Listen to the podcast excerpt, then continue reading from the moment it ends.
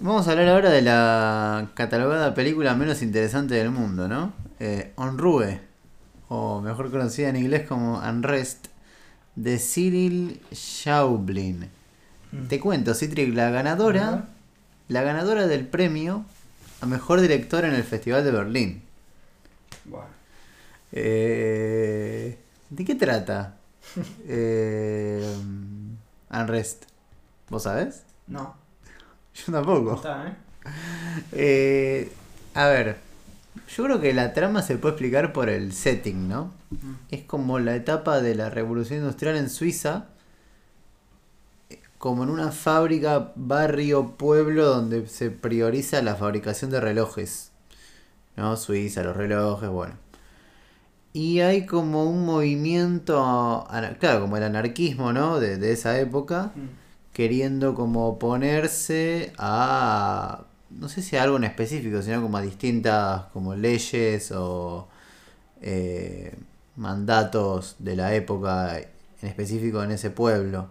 Entonces vos seguís como a los trabajadores de esa fábrica y a los directivos también eh, y bueno en la lucha que tienen e- ellos con el anarquismo en el medio por por este tipo de, de derechos o bueno conflictos Era una alegoría conflictos y demás. ¿Eh? descomunal, ¿no? Porque es como. Ya arrancan los tipos hablando de. Mira, el anarquismo es como el capitalismo, pero sin el. eh, sin una idea de que el poder debe estar concentrado en una persona. Y es como, bueno, una película que arranca hablando. Con esa conversación no puede ser buena, de entrada, ¿no? Porque es como. demasiado. eh, In the face. Sí, pero además no, como que como no, no hay contexto para eso, para esa conversación, ¿no? O sea, si es en el si es en una escuela, decís, bueno, pero están ahí en, eh, Sí, son tres mujeres, ¿no? en un parque, sí, sí. Sí. Eh, y ahí un poco como que ya en la primera escena se, se desvela como la, la apuesta de toda la película, ¿no?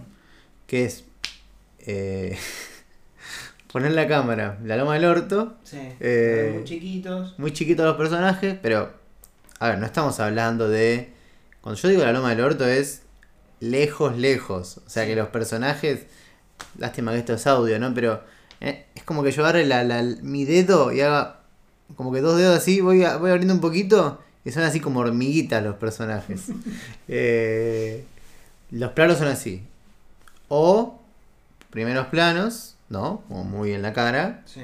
o los planos de detalle. Eh, no hay tipo, no hay un plano medio. Eh, siempre es de la loma del orto, plano mm, detalle, plano, primer plano. Eh, ¿Qué te parece la apuesta? Eh, un embole. O sea, es una película que no tiene casi variación. Entonces es como que al principio cuando lo ves decís, ah, mira, qué interesante, pues llegar a decir, viste, como, ah, mira qué, qué encuadre. Y después ya llegan 10 minutos y decís, bueno, o sea, no, no, no, no hay... eh, es lo que siempre decimos, ¿no? Que no termina teniendo peso, ¿no? Esa, Sí. eh, esa metodología. Eh, y además de que después la película es, es, es un tedio total, o sea, es una película que... eh, esas famosas películas como completamente caricúlicas, sin, sin ningún tipo de expresión, eh, en un momento se ponen a cantar. ¿no? Sí, sí. Sí, se ponen a cantar sobre el anarquismo. Sí. Eh, gracioso, ¿no? Porque la película vos estás viendo, ¿no? Como toda la pelea interna entre los trabajadores. O sea, yo lo digo acá y lo digo en la- en- en- cuando estaba diciendo la sinopsis antes y parece que estoy diciendo como que en un momento se agarran a trompada, ¿viste? Por el anarquismo. No, no, no, no. O sea, acá es gente hablando desde la loma del orto diciendo, y hay que arrestar a este. Eh, pero no, lo que iba a decir es que es buenísimo porque más allá de la conversación del principio, ponerle que después no se menciona tanto el anarquismo y de repente en un momento que yo pensé que iba a ser la última escena, aparece cinco o seis personas cantando en una elección diciendo el trabajador oprimido. Eh, como para que, para que queden las cosas en claro, ¿no? Em, ¿Qué iba a decir? Eh, a mí me, me pasa eso, viste que también la película hace esto como con los planos eh, muy generales, ¿no? Muy abiertos. Como de que hay 800.000 cosas pasando Sí, sí, y el que está hablando está lo más lejos posible. Y es literalmente siempre lo mismo, o sea, porque pasa eso, ponerle que es difícil explicarlo porque es- como que hay mucha profundidad, ¿no? Entonces vos tenés, hay un tipo, qué sé yo, ordeñando una vaca, hay un tipo vendiendo carteles, hay un tipo reparando un techo, todo eso lo ves como, porque todos los, todos los planos son como cuadritos, ¿no? Sí, sí, sí. Eh, es como, por ejemplo, yo siento que un poco de inspiración es en el, en el plano este, viste, los planos que hacía, obviamente con, de manera mucho más lúdica, Jacques Tati, Sí, sí. ¿no? De mucho movimiento en cuadro, distintas profundidades, bueno. Acá lo hace con un tedio total y además este procedimiento que iba a decir, ¿no? De que el personaje... opuesto, ¿no? Porque Tati era muy divertido y esto es como. No, un plomazo. Sí. Eh, nada, el personaje que está más lejos es el que están hablando en realidad. Y siempre lo mismo, porque van como sorteando todo eso hasta, sí, pasar como venir de, de frente a la cámara y pasar la cámara. Sí. Eh, es un embole, no, no, o sea, creo que es una de las películas más aburridas. Mira, eh, a mí me gusta hacer, hacer como conclusiones de. como hablar de lo que le gusta a la gente y demás, Sí. porque uno se pone. O sea, a uno le gusta hablar de las películas. Después uno puede analizar por qué gusta y por qué no, pero. eh, Primero la película. Sí. Sin embargo, mientras veían Red decía, sin ser terminante, vamos a dejarlo abierto, pero hay un 90% de posibilidades de que si te gusta esta película seas snob. O sea, es como la, la prueba, ¿no? Es como una prueba, vos tirar una snob en rest y si le gusta, o tirarle a alguien que no sabes bien, si lo ves o no, decís, uy, yo no lo tengo del todo claro, le tirás en redes y bueno, te, te desempata. Sirve para desempatar, si tenés la duda. Es muy difícil, ¿eh? Es realmente difícil.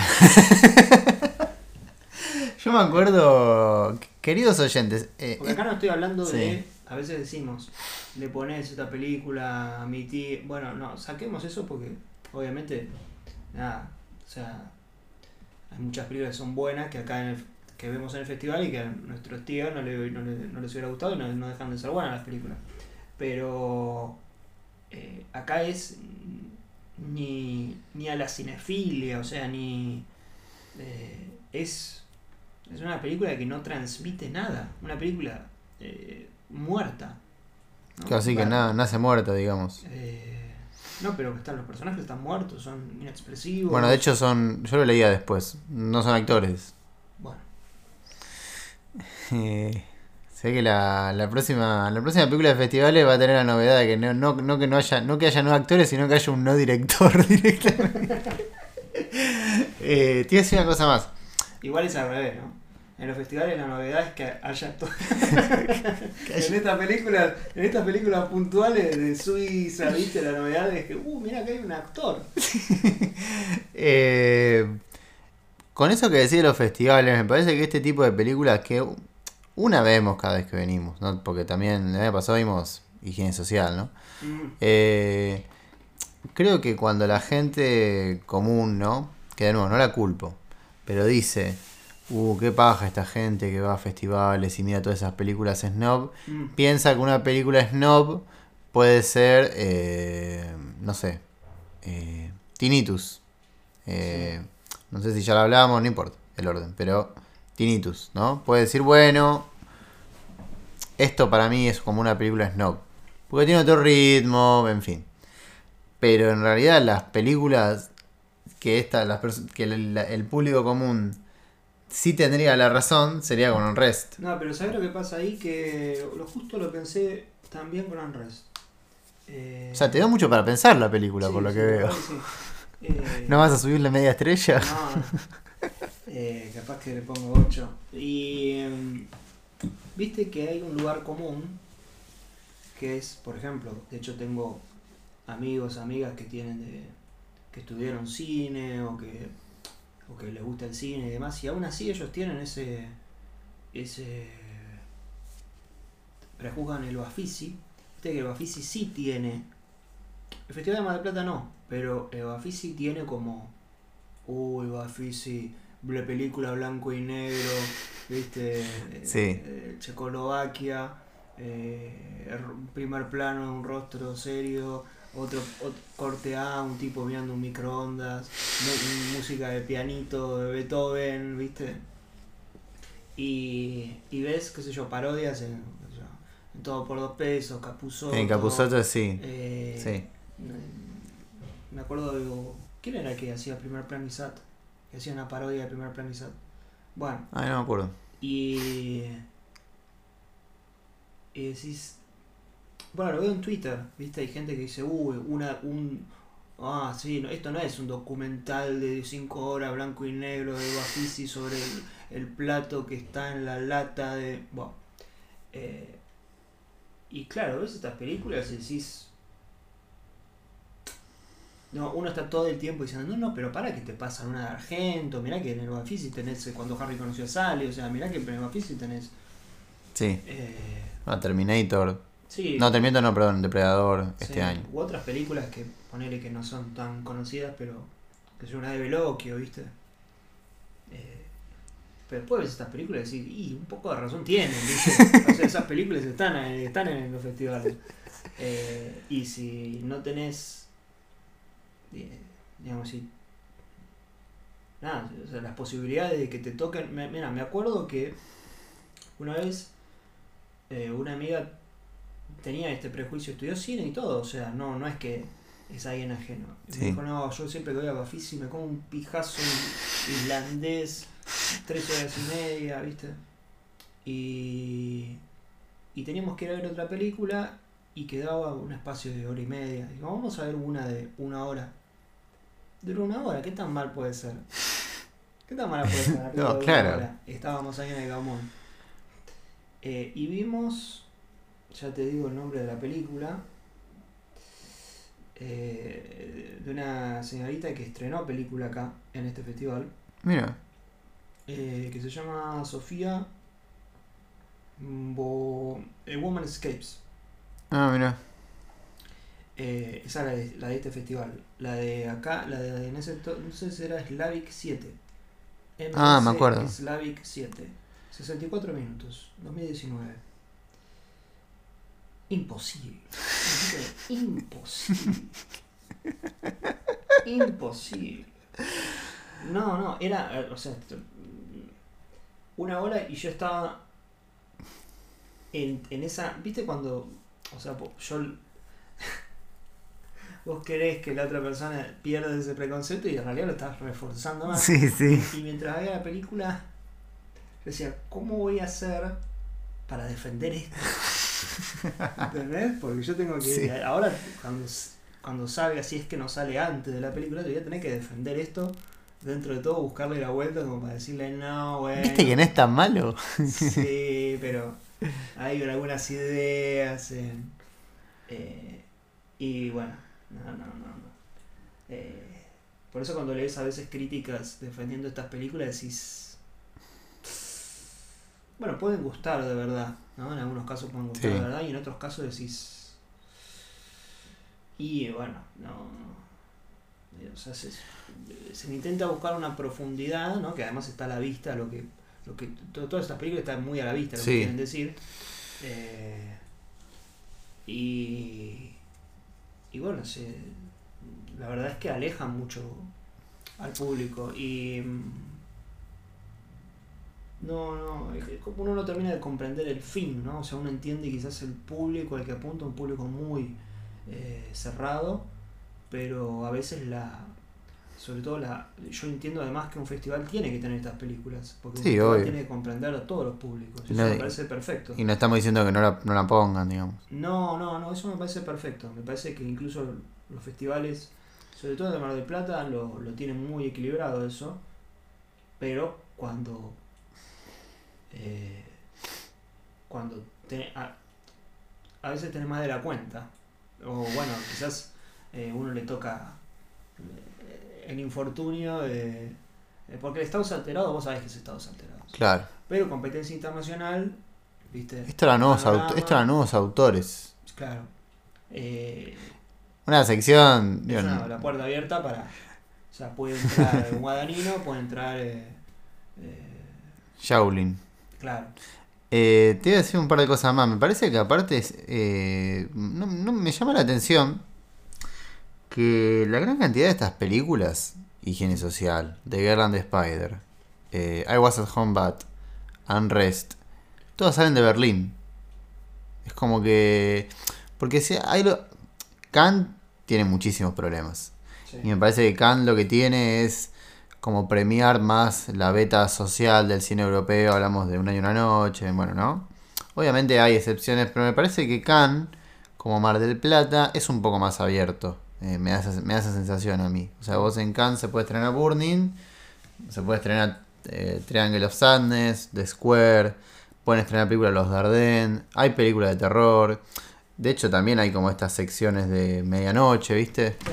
Eh, Top Gun Maverick estuvo Ah, en, en Cannes. The Fableman estuvo en. No, en Cannes no. No, en Venecia. Venecia, claro. eh, que también es más abierto.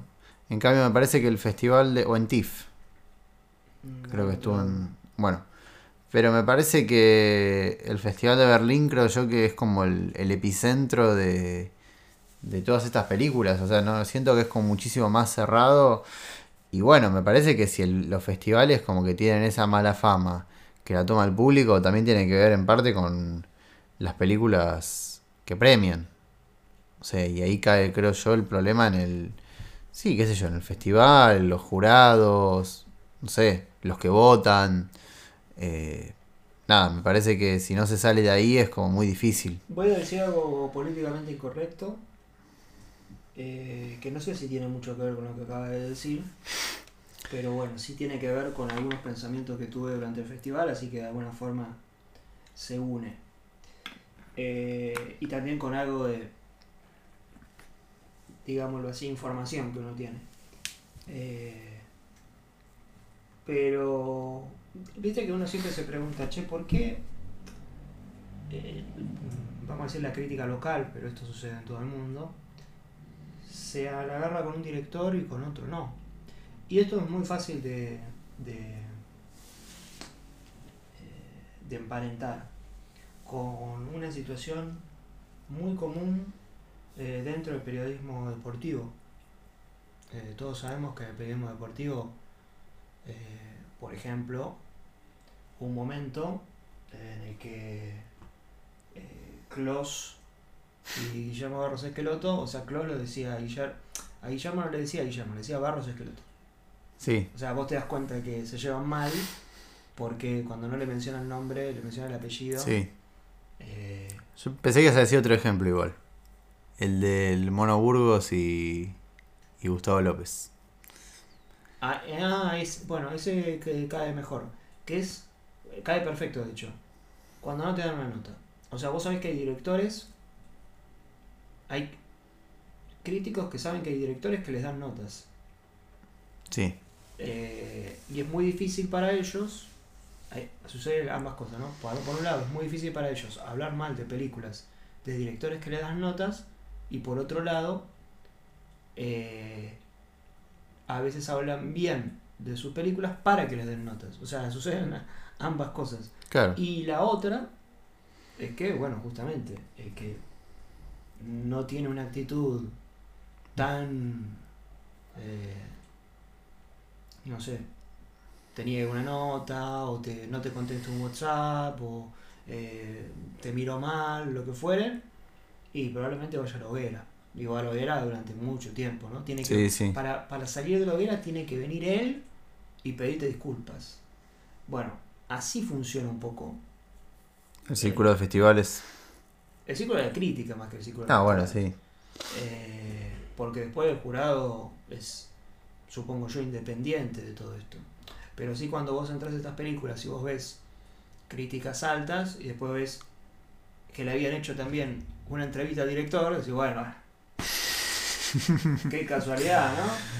Eh, Uno más uno es dos. Sí. Eh, y, y bueno, eso que sucede en el ámbito del periodismo deportivo, sucede en el ámbito del periodismo de cine y de, y de la crítica del cine. y de Entonces, no digo que no lean críticas o no, pero eh, tengan en cuenta ese tipo de cosas porque eh, existen. Eh, Y negarlas es y, como... y a veces construyen eh, discursos de que esto, ¿no? De que Unrest es una obra maestra, ¿no? De repente. Sí, sí. Eh, digo Unrest porque estamos hablando de Unrest, ¿no? Pero puede ser. eh, Higiene social. claro, sí. Eh, sí, sí, sí, me parece que negarlo es... es un momento muy el loco y del cuerdo, ¿no? Pero negarlo es como... El que dice que no está en la conspiración está en la conspiración. Está en la O sea, negarlo es darle la razón. No Exactamente. Eh, pero bueno, pasemos a otra película.